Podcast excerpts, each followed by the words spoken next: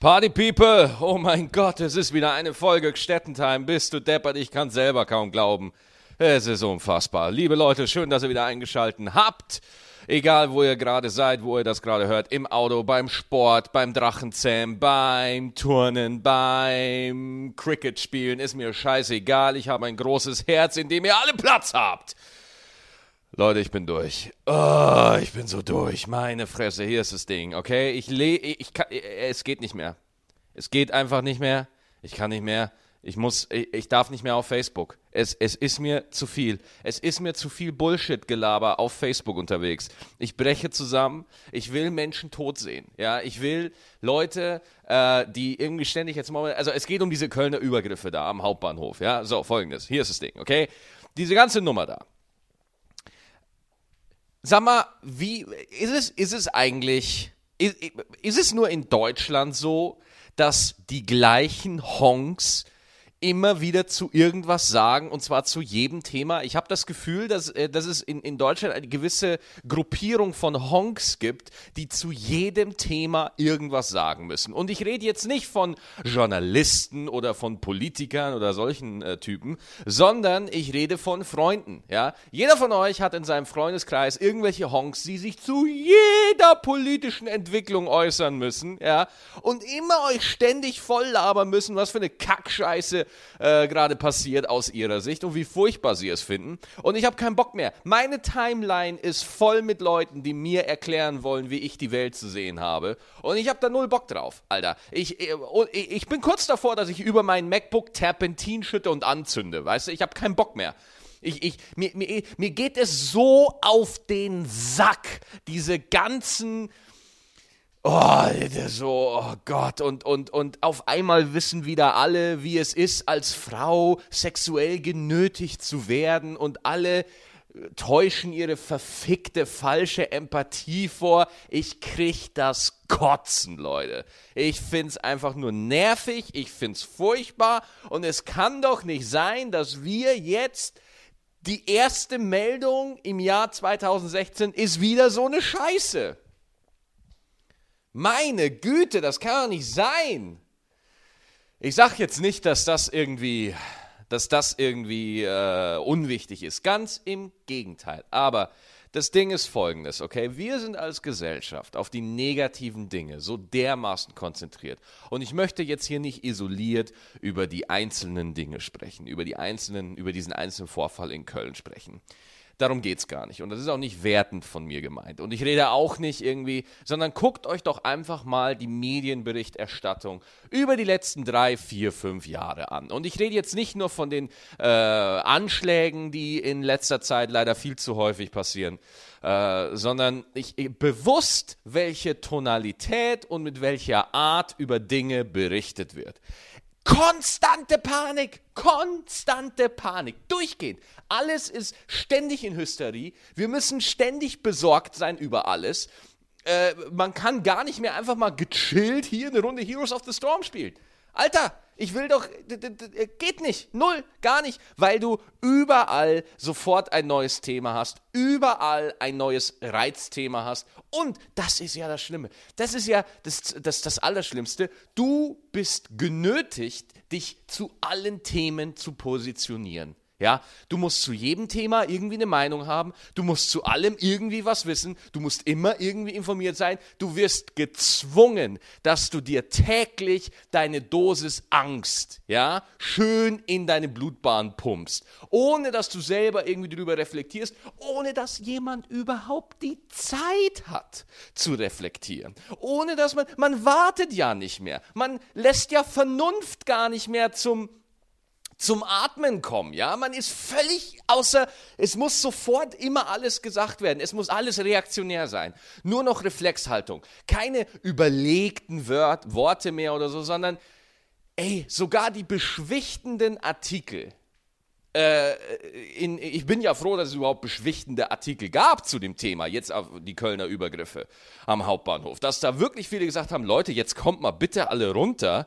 Äh, es ist noch gar nichts gesagt. Und dass dieser Polizeipräsident Honk hier in, in Köln auch wirklich noch, äh, ich, ich kenne den Mann natürlich nicht persönlich. Honk ist jetzt wirklich nur eine, eine berufliche, eine professionelle Kritik. Er ist ein professioneller Honk, er ist kein privater Honk, da kenne ich ihn nicht, aber ein professioneller Honk auf jeden Fall, weil er nur damit er was sagt, ja, immer betonen muss, dass die irgendwie albanisch, nordafrikanisch aussehen. Ich so, Alter, was für eine Allianz ist das bitte, wo Nordafrikaner und Albaner, was, wissen wir, wie die aussehen? Gibt's, gibt's den typischen Nordafrikaner, Alter? Sogar das Bild des Deutschen ist so divers mittlerweile, dass man da kein klassisches Klischee mehr machen kann. Ich sehe aus wie ein Schwede, komme aber aus Bayern. Weißt du? Oh. Warum muss der das sagen? Warum? Es nützt nichts. Es nützt nichts. Es nützt gar nichts. Ja, er, er, er, steuert nichts zur Debatte bei, sondern das Einzige, was er macht, und das finde ich, das ist meine Meinung, das muss jemand wissen, der in der Öffentlichkeit steht. Ja, ich zum Beispiel, ich habe bei weitem nicht die Präsenz, die ich mal haben werde. Ja, oder äh, so, ne? Aber äh, wenn, wenn ich eine Nummer schreibe, ich weiß, dass das Leute hören und dass die sich dann Gedanken drüber machen werden. Deswegen muss jeder irgendwie aufpassen, was man halt so sagt. Ja, weil man, ich glaube schon ein bisschen an Verantwortung. Ein kleines bisschen. Erste Verantwortung ist zu unterhalten bei mir, aber zweite, Ver äh, so, ne? Äh, aber dieser Polizeipräsident, der sagt, der sagt einfach, warum sagt er das bei jeder Gelegenheit? Der weiß doch ganz genau, dass wir in Dresden 15.000 aktive Spaziergänger haben, ja, äh, die, die, die nur drauf warten, sowas zu hören, damit man das benutzen kann, ja. Und ey, Leute, ohne Witz, das, das ist jetzt, das ist aber wirklich das Letzte zu dem Thema, was ich jetzt sage. Und das Allerschlimmste sind ja die Leute, die diese ganzen, ich bin ja kein Nazi, aber Idioten, die dann da stehen und sagen, ha, jetzt ist es endlich passiert, Jetzt könnt ihr mal sehen, was da passiert, wenn man zu nett ist und wenn man diese ganzen Flüchtlinge, rein, äh, Flüchtlinge reinlässt. Oh, guckt mal, endlich ist was passiert. Die freuen sich, wenn Menschen was Böses passiert. Die begrüßen sowas. Die begrüßen Anschläge, Übergriffe und Gewalt, damit die sich in ihrer eigenen Agenda bestätigt fühlen und stellen sich dann hin. Seht ihr, habe ich doch recht, oder? Hey, oh, ich bin so klug. Nein, bist du nicht, Penner. Okay. Worauf ich hinaus will, ist, ähm, und ich wiederhole mich gerade ein bisschen, aber es geht darum, dass wir in einem konstanten Moment, in einer konstanten Aufregung gehalten werden. Durchgehend. Komplett. Weil die Medien haben irgendwann gecheckt, dass man so Meinung machen kann. Die Bild-Zeitung hat irgendwann gecheckt, so, hey, pass auf, wenn wir über den Killersommer berichten, ja, steigt die Auflage ein bisschen und wir kriegen ein bisschen Aufmerksamkeit und dann wird das geteilt. Momentan im Netz, achtet auf die Überschriften, die geteilt werden.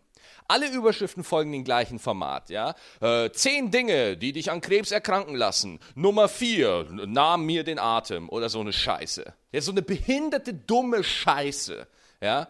Und das entstand dadurch, es gibt eine Seite, viel, ihr, ihr seid Internet-Cracks, ihr, ihr kennt die Seite hundertprozentig, BuzzFeed. BuzzFeed.com war die erste Seite, die mit diesem Clickbaiting angefangen haben. Und Clickbaiting, ich erkläre es nochmal kurz, Clickbaiting ist quasi eine Art, äh, Artikel zu schreiben bzw. Content zu produzieren, die dich dazu provozieren soll, drauf zu klicken. Das heißt, es geht gar nicht darum, dass man dir irgendwie einen Inhalt oder einen Mehrwert vermittelt, sondern es geht nur darum, dass irgendein Controller auf seiner Statistik, in seiner Buchhaltung eine schwarze Zahl schreiben kann. Das ist das Einzige, worum es geht. Letztendlich natürlich. Das, äh aber da muss man, äh, und ich finde das per se nicht schlimm. Ich finde das per se überhaupt nicht schlimm. Ja, ich finde das nicht schlimm. Nur, es muss aufgeklärt werden. Man muss Leuten sagen, was da wirklich passiert. Man muss halt sagen, pass auf Leute, das ist kein ernsthafter Journalismus. Das ist keine wirkliche Aufklärung. Das ist Clickbaiting. Das ist, äh, man behandelt euch wie ein Esel, dem man die Augen verbindet und vor eurer Nase baumelt man äh, so eine Karotte und will, dass ihr der hinterherjagt die ganze Zeit. Ja, aber es ist nicht, aber man will nicht, dass ihr erkennt, dass, die, dass ihr die Karotte nie erreichen könnt. Ja, das will man euch nicht sagen, sondern man will euch ständig im Hamsterrad halten, die ganze Zeit damit, damit Umsatz generiert wird, damit irgendwo irgendein fetter Chef sich einen zweiten Tesla kaufen kann. Ich hätte gerne einen Tesla, sage ich euch ganz ehrlich. Aber das ist jetzt natürlich alles runtergebrochen und auch sehr simpel und ich bin auch kein krasser Wirtschaftsanalytiker und ich, ich bin letztendlich am Ende des Tages immer nur ein Comedian. Ja? Aber diese Art des Geldmachens, des geldbringenden Journalismus, trieft in die Aufklärung, in die eigentliche Aufgabe des Journalismus. Ja? Und das schlägt sich halt auch wieder, wenn schlimme Sachen passieren, wie zum Beispiel die Übergriffe in Köln. Ja? Da merkst du halt auf einmal, wir haben so viele Medien und so viel Tamtam, -Tam, äh, dass du selber überhaupt gar nicht weißt, wie du jetzt äh, richtig da halten sollst. Deswegen ist es wichtig, dass man selber einen eigenen Kompass hat, einen eigenen moralischen Kompass. Was ist wichtig? Was ist in Ordnung? Was ist richtig? Ja? Alter, meinetwegen, und ich sage das jetzt sehr drastisch, und da könnt ihr mich auch gerne drauf festnageln, ja, aber meinetwegen können so ein Überfall in Köln, ja, das ist mir egal, ob das noch hundertmal passiert. Ich werde nicht anfangen, über die Flüchtlingsfrage nachzudenken. Aufgrund dessen. Ich werde nicht darüber nachdenken, ob es in Ordnung ist, Flüchtlinge ins Land zu lassen oder nicht. Meine Haltung ist da klar. Aber nur weil ein paar Arschlöcher da irgendwie jetzt denken, äh, äh wirklich Arschlochscheiße abziehen, da brauchen wir überhaupt nicht diskutieren, ähm, werde ich nicht eine komplette eine, eine, äh, äh, fast eine komplette Bevölkerung, ich meine, so viele Flüchtlinge sind es ja mittlerweile, äh, wirklich einfach über einen Kamm scheren. Aber ich meine, ihr seid damit alle vertraut, ihr kennt die Denke. Wo, worauf ich eigentlich hinaus will, ist, dass man uns in einer konstanten Panik halten will. Habe ich den Eindruck. Und das resultiert natürlich daraus, dass wir viele Medien haben. Aber versteht mich nicht falsch, ich sehe schon die Vorzüge von vielen Medien. Ich bin, ich bin sehr froh, dass es eine Bild-Zeitung gibt. Ich bin sehr froh, dass es eine FAZ gibt. Ich bin sehr froh, dass es Spiegel, Welt, gut, das ist auch Axel Springer, dass es mehrere verschiedene Outlets gibt. Ja? Denn das Schlimmste ist, wenn alle das Gleiche schreiben.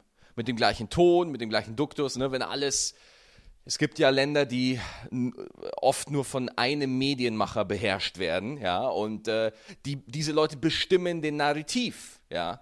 Ähm, klar, jetzt gibt es natürlich auch eine sehr berühmte Nummer von, von Volker Pispers, wo er über die Familien aufklärt, ähm, die äh, Familien aufklärt, die die Medien besitzen. Könnt, müsst ihr euch unbedingt mal angucken, einfach mal auf YouTube eingeben, Volker Pispers Medien, ganz großartige Nummer.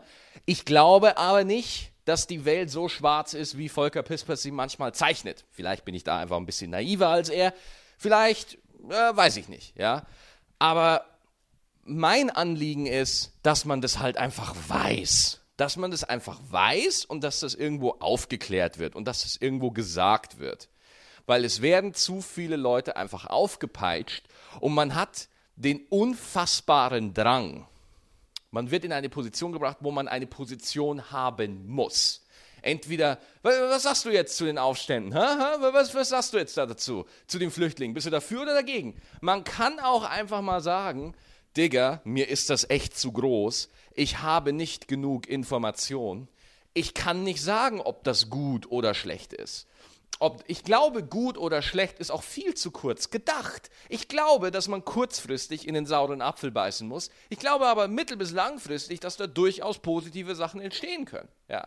Aber das Ding ist, es ist nur noch Lärm. Es ist keine wirkliche Differenziertheit mehr da. Und deswegen müssen wir aufpassen. Ja, wir müssen, Alter, wir müssen aufpassen. Wir müssen auf der Hut sein, und wir müssen alles, was wir erleben, alles, was wir nicht erleben, alles, was wir, was wir, was wir lesen, was uns, was äh, in der veröffentlichten, nicht in der öffentlichen, sondern in der veröffentlichten Meinung, veröffentlichten Meinung diskutiert wird, immer Abstand dazu halten, egal von welcher Quelle es kommt, und wirklich lesen und ruhig bleiben. Und einfach nur entspannt, okay, okay, gut, ich habe das jetzt gelesen, finde ich noch einen anderen Artikel zu dem Thema. Wirklich einfach versuchen, sich selber ein umfassenderes Bild zu schaffen, als das, was man selber gerne hören will.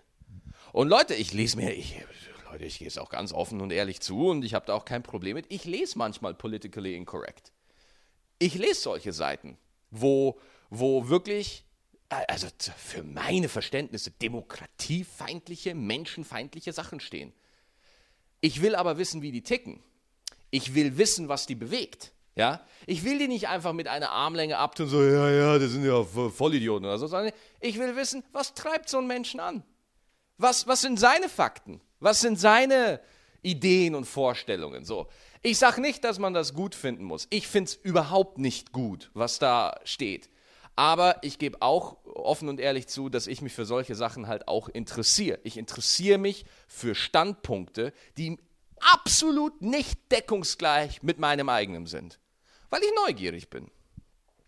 Und ich finde, das würde, das würde uns viel helfen im öffentlichen Raum, wenn wir nicht, denn die öffentliche Diskussion in Deutschland, und das ist wirklich alles nur meine Empfindung, passieren normalerweise oft so, dass mit, unter, mit rhetorischen Unterstellungen gearbeitet wird. Jetzt muss ich mal gucken, ob der Rekorder noch läuft. Ja, dass sehr oft mit rhetorischen Unterstellungen gearbeitet wird. Ja, das heißt, ähm, entweder musst du dich rechtfertigen, du sagst, ich finde es gut, dass wir die Flüchtlinge ins Land lassen. Okay? Finde ich gut, dass Deutschland sich für, für positive Energie einsetzt, für Liebe, für das, das Land, das sechs Millionen Juden ermordet hat, jetzt auf einmal für was komplett anderes steht. Finde ich super. Wenn du das öffentlich sagst, werden Leute kommen, die dir unterstellen, oh, du bist doch ein naiver Gutmensch, du hast doch gar keine Ahnung, ah, du bist wahrheitsblind, du, äh, du siehst die Fakten gar nicht und so. Das heißt, die unterstellen dir was auf einer Basis, die auf einem Facebook-Post basiert oder von einem Satz, den du gesagt hast, aber dich doch nicht als Mensch widerspiegelt. Aber was passiert, und da müsst ihr in Talkshows auch darauf achten, in Talkshows wird nur mit Unterstellungen gearbeitet. Ja? Das heißt, ein Typ versucht, den anderen Typ in irgendeine Ecke zu drängen. Ja? Weil die genau wissen, für Inhalte ist zu wenig Zeit. Ja? Die Leute verstehen es auch gar nicht denken die. Ja? Und deswegen versuchen wir jetzt den einen hier so in so eine Nazi-Ecke zu drängen und dann versucht der Typ, der in die Nazi-Ecke gedrängt wurde, sich eigentlich nur dafür zu rechtfertigen, dass er kein Nazi ist, diskutiert aber eigentlich nicht mehr ums Problem, worum es geht, sondern wir bringen jeden in eine Rechtfertigungshaltung. Ja? Denn wir Deutschen, wir sind überkorrekt. Wir sind super nett. Wir wollen immer weiße Weste haben und anständig sein und nett sein und freundlich sein. Und nein, nein, nein, nein. Ich meine das natürlich nicht so. Ja, deswegen. Aber ich glaube, es, es, es fehlt eine gewisse reife Diskussionskultur. Ja, weil alles nur noch aufgestreckt ist. Ich muss doch vor so Pegida-Leuten nicht Angst haben. Muss ich doch nicht. Ja, ich kann doch mit denen an einen Tisch und denen zuhören und überlegen, Digga, was ist denn dein Problem? Das Problem ist, wenn du die fragst, was, was wollen die denn? Ja, dann hörst du nichts. Da kommt ja nichts. Da kommt nur, wir sind besorgt, wir haben Angst. Ja, geil, tolles Programm, super. Ah, Gottchen, jetzt, jetzt habe ich aber wieder ordentlich vom Leder gerissen hier, oder? Leute, ich will es kurz halten im Podcast. Ich glaube, das sind jetzt knapp 20 Minuten, genau. Ich bin jetzt auf dem Weg nach Bremen und spiele dort heute drei Tage. Heute in Bremen und äh, die nächsten beiden Termine im Umland von Bremen. Zusammen mit dem wunderbaren David Werker und Heino Trusheim, die Bremen Comedy Club Tour. Das freut mich doch immer sehr. Die nächste Folge Stettentime gibt es am Montag und äh, ich freue mich da schon sehr drauf und ich hoffe, ihr auch. Vielen Dank fürs Zuhören und bis bald.